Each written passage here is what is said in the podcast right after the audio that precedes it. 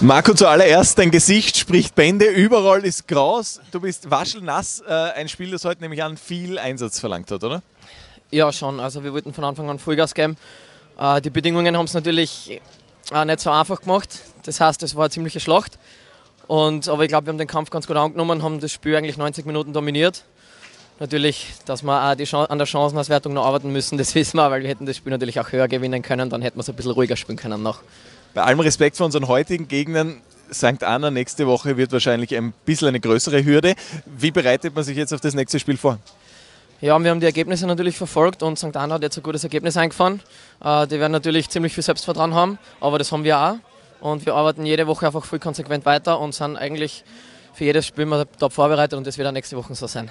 Gernot, du hast mittlerweile zwei Meisterschaftsheimspiele hier in Weinzödel in den Beinen. Wie fühlt es sich an, vor dem Publikum zu spielen?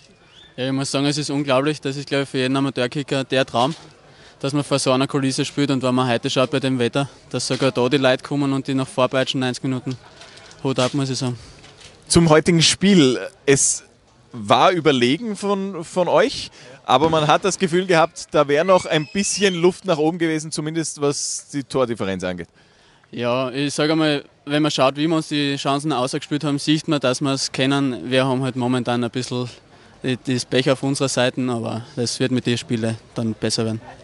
Wie ist das, ein äh, kleiner Einblick vielleicht ins Training? Wird das auch äh, trainiert nach so einem Spiel, wo man sagt, okay, jetzt schießen wir mal alle und schauen, dass jeder trifft? Ja, definitiv. Also es wird schon als Hauptaugenmerk dann auch auf die Chancenausbeute gelegt und dann mit spielerischen Formen einfach kombiniert. Woran liegt es denn, dass es momentan nicht ganz rund läuft? Ja, ich glaube, eins sieht man mal und das kann man äh, von der Kaderliste überholen, dass wir sehr viele einheimische Spieler drinnen haben.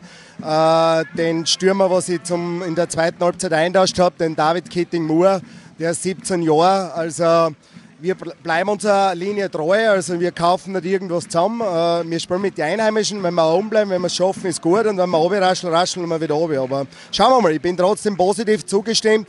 Äh, wir haben auch voriges Jahr haben wir es geschafft, das hat uns auch jeder gesagt, es schafft es nicht und und und. Aber ich, so wie wir uns da heute präsentiert haben, bin ich mir sicher, dass wir es trotzdem schaffen werden. Wie haben Sie denn diesen Fußballabend heute erlebt in Graz? Ja, mega geil. Also ich habe mich schon gefreut drauf. Ich meine, muss ich echt sagen, es habt tolle Fans, irrsinnig geile Stimmung. Schade, dass wir kein Tor gemacht haben mit einem XL, habe ich schon spekuliert. Aber ich glaube, die zwei Tore, naja, das 1-0 aus dem Corner und äh, Standardschuss und der zweite, ja, es tut weh. Also es war ein bisschen was drinnen gewesen heute, sage ich mal. Danke vielmals. Danke auch. Alles Gute noch.